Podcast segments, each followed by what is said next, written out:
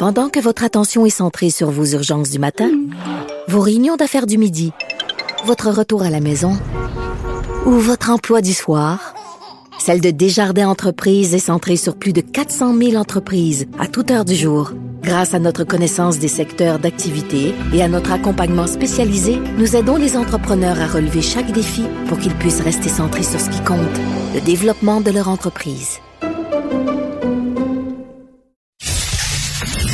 Qu'elle soit en avant ou en arrière-scène, Sophie Durocher reste toujours Sophie Durocher.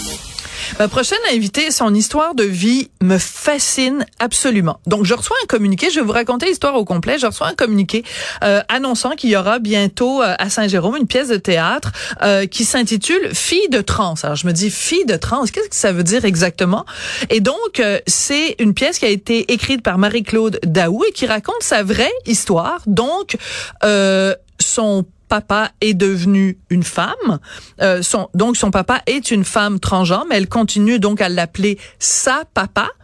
Euh, et c'est l'histoire donc de Sophia, le père de Marie-Claude Daou. Je voulais en savoir plus parce que je trouve que le processus de démystification euh, de la communauté transgenre est extrêmement important. Donc Marie-Claude Daou est au bout de la ligne. Bonjour Marie-Claude.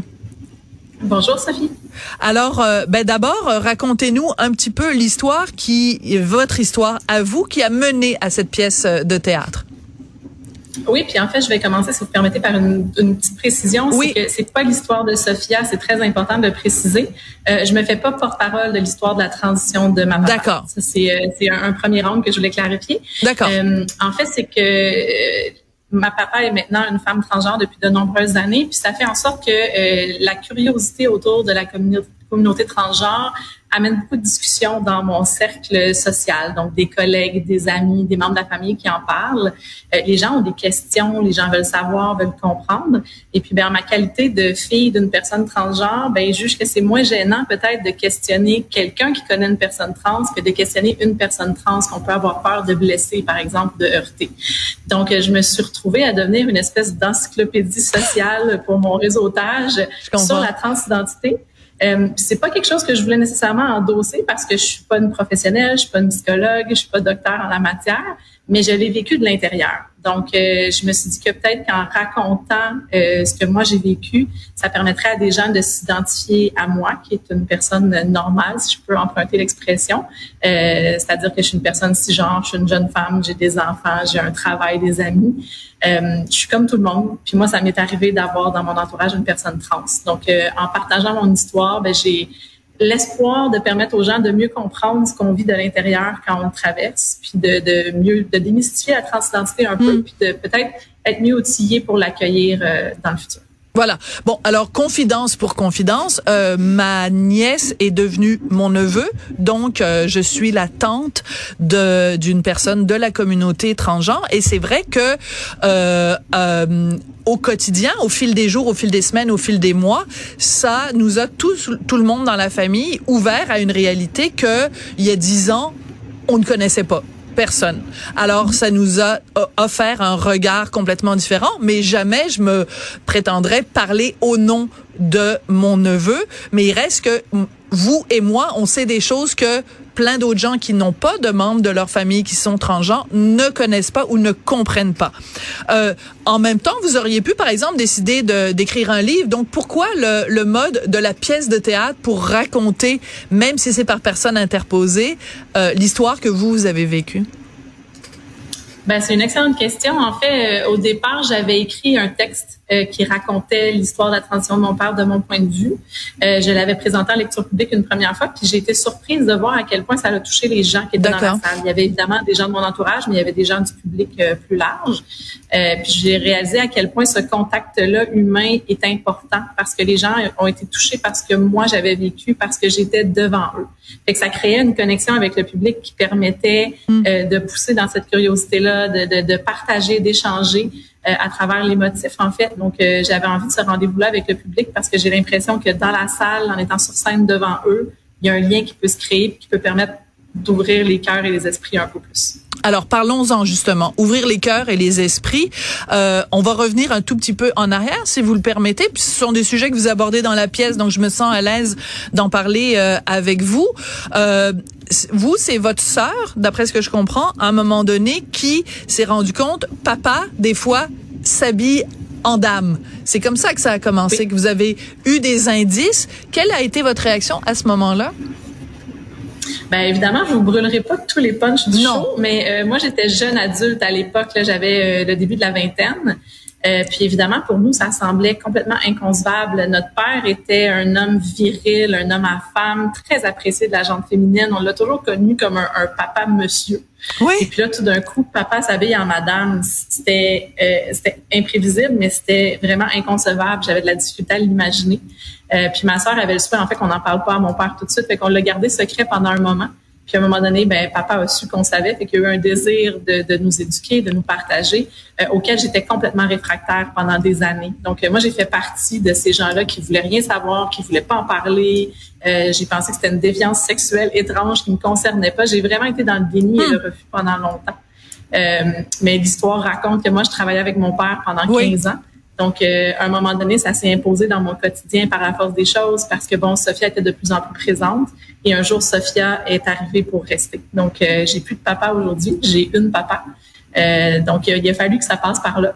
Ça a été un, chemin complexe et ardu, mais je suis très heureuse aujourd'hui de, l'avoir traversé et d'être là pour en témoigner. Mais je trouve ça extrêmement important, votre démarche, Marie-Claude, et je trouve ça extrêmement important, les, mots que vous choisissez aussi pour en parler, parce que ce serait faux de prétendre que quand quelqu'un dans une famille fait une transition, que ce soit sur plusieurs mois ou plusieurs années, ce serait faux de dire que ça se fait en un claquement de doigts et que du jour au lendemain, on s'habitue à appeler quelqu'un qui s'appelait Thérèse et de l'appeler Gérard, puis qu'on fait ça en claquant des doigts, ou que euh, l'acceptation ou le deuil de la personne qui était là avant que ça se fait en claquant les doigts. C'est important de nommer les choses et de nommer le processus aussi par lequel on passe.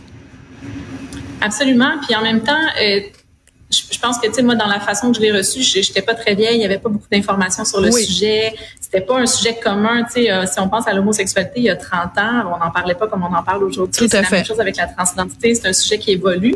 Euh, moi, quand je l'ai appris, il y avait pas de ressources autour de moi. Je connaissais personne qui vivait ça. Euh, j'en ai parlé à quelques amis en catimini, mais c'est difficile quand on n'a pas d'informations sur un mm-hmm. sujet de cheminer dans un sujet.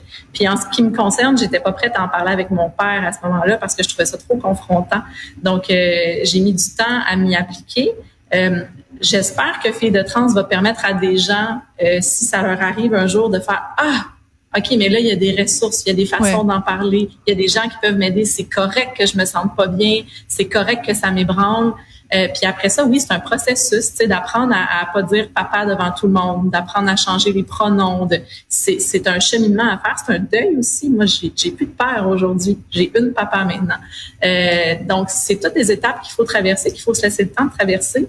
Mais je pense qu'il y a une façon de les traverser pour être dans l'accueil, en se rappelant que les gens avec qui on traverse nous sont chers, puis que c'est pour ça qu'on mm. le fait. Euh, puis je pense que quand on se rappelle de ce lien affectif-là qui nous unit, ça nous permet de mieux avancer puis de, de, de le faire de façon plus douce en tout cas. Je veux vous entendre sur la notion de deuil parce que donc votre papa n'est plus. Maintenant, c'est une papa, donc c'est Sophia. Euh, mais cette notion-là de deuil, puis c'est important que les gens comprennent, c'est pas une question négative. Là, c'est pas votre père est mort, puis mais l'existence de votre père tel que vous l'avez connu n'est plus là et il faut reconnaître ce que mm-hmm. ça ce que ça cause comme douleur sans que ce soit un jugement de la personne mais c'est une réalité ce deuil là. Absolument. Puis moi, j'ai mis des années à le comprendre. J'ai compris mm. que j'avais perdu mon père très loin dans le processus de transition. Puis quand j'ai commencé à écrire Fille de trans, c'est comme si je l'ai revécu pour une deuxième mm. fois. J'ai réalisé en écrivant des souvenirs, en écrivant des moments qui se sont passés, je me disais, mon Dieu, mais il est plus là. Euh, puis je veux dire, j'ai des liens avec Sophia aujourd'hui. On a une histoire. Euh, je suis sa fille, euh, c'est mon parent. Ça, ça, n'a pas changé. Mais quand même, les câlins de papa, les câlins de mon père sont plus là. la voix grave, plein de moments qu'on a partagés ensemble qu'on peut plus reproduire. Cette personne-là n'existe plus telle qu'elle était. Donc, euh, oui, c'est un deuil. Euh, ça n'a pas besoin d'être dramatique, mais il y a quand même les mêmes étapes qu'un deuil à passer. Tu sais, la, la, colère, l'acceptation, c'est le déni. Il faut faire une à la fois. oui. Le déni, absolument. Est-ce que, est-ce que vous vous ennuyez de votre papa? Euh, oui, ça m'arrive. Hmm. Euh, j'ai la chance d'avoir une papa qui, euh, on, blaguait l'autre jour ensemble, on en parlait, puis là, elle, a descendu sa voix, puis elle faisait des blagues ah. de papa, puis on rigolait avec ça, c'est drôle, mais c'est plus la même dynamique quand même, ça a changé. Mais, euh, mais c'est correct, on bâtit des nouvelles choses, on bâtit des nouveaux souvenirs, puis euh, ça fait partie de notre histoire. J'adore, j'adore ça, puis j'adore les mots que vous choisissez pour en parler. Vraiment, votre votre histoire à vous deux, euh, à, à Sophia et à vous, est, est très euh, très touchante. Alors merci beaucoup de nous l'avoir raconté. Donc, Fille de trans, une pièce de théâtre autobiographique, écrite et jouée par vous, Marie-Claude Daou, et ça va être présenté au théâtre Gilles Vigneault à Saint jérôme euh, le 6 décembre, puis ensuite en janvier à la salle Odyssée à Gatineau. Merci beaucoup, Madame Daou. Merci. Merci.